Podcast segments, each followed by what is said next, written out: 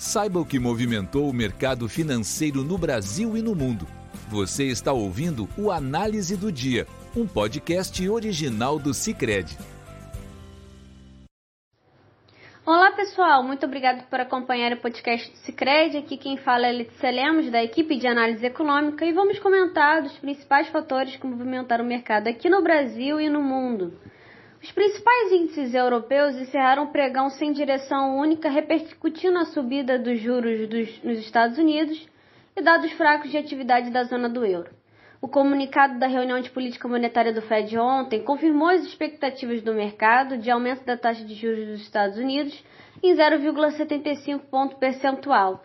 A decisão, no entanto, foi seguida pelo discurso do presidente do Fed, Ron Powell, que apresentou sinais de que para as próximas reuniões o ajuste dos juros deve ser menos agressivo, a depender dos dados. A divulgação da Comissão Europeia do Índice de Sentimento Econômico da Zona do Euro, índice que mede a confiança de setores corporativos e dos consumidores, acrescentou risco para a perspectiva de crescimento da atividade econômica do bloco. O índice caiu de 103,5 pontos em junho para 99 em julho, com queda mais acentuada que o esperado pelo mercado a 102 pontos.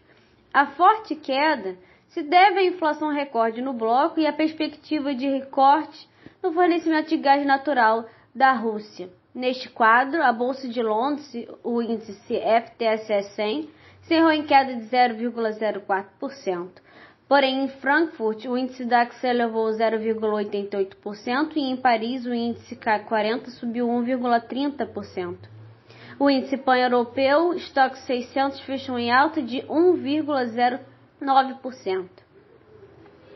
Nos Estados Unidos, as bolsas de Nova York operam em alta à medida que o PIB dos Estados Unidos reforçou a expectativa de que o aperto do Fed deve desacelerar.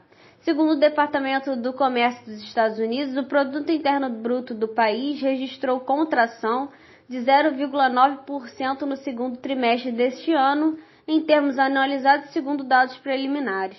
A leitura veio abaixo do esperado pela mediana de projeções do mercado, de crescimento de 0,4%.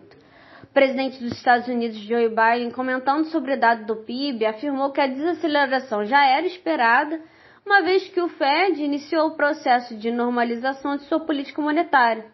No entanto, não considera a queda de 0,9% como recessão, visto as taxas positivas de investimento e a força do mercado de trabalho do país.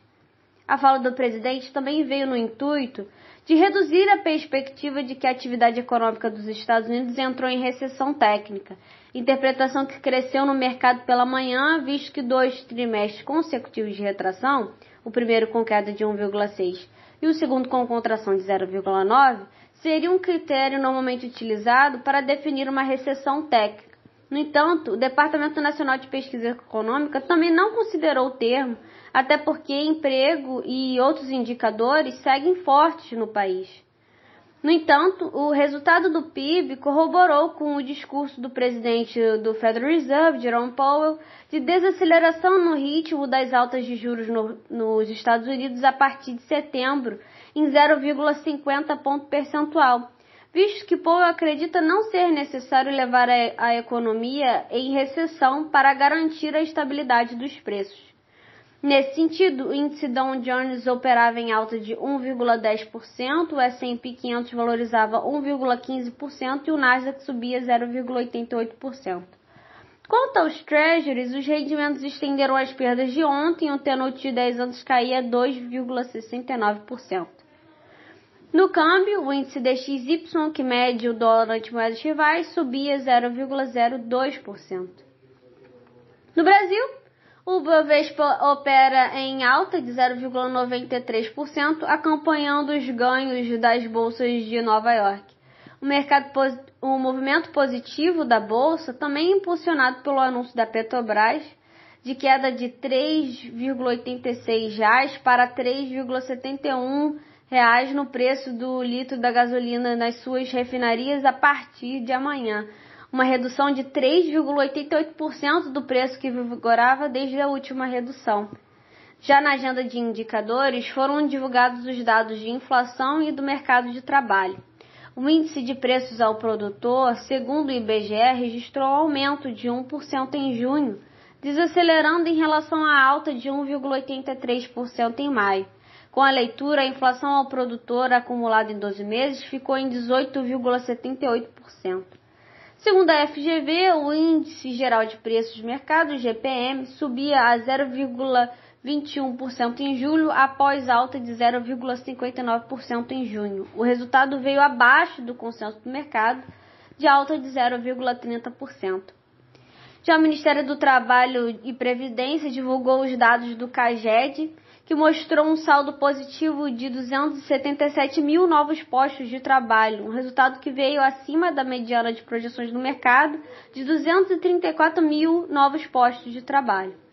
Quanto ao câmbio, o dólar recua 0,97% ante ao real a R$ 5,20.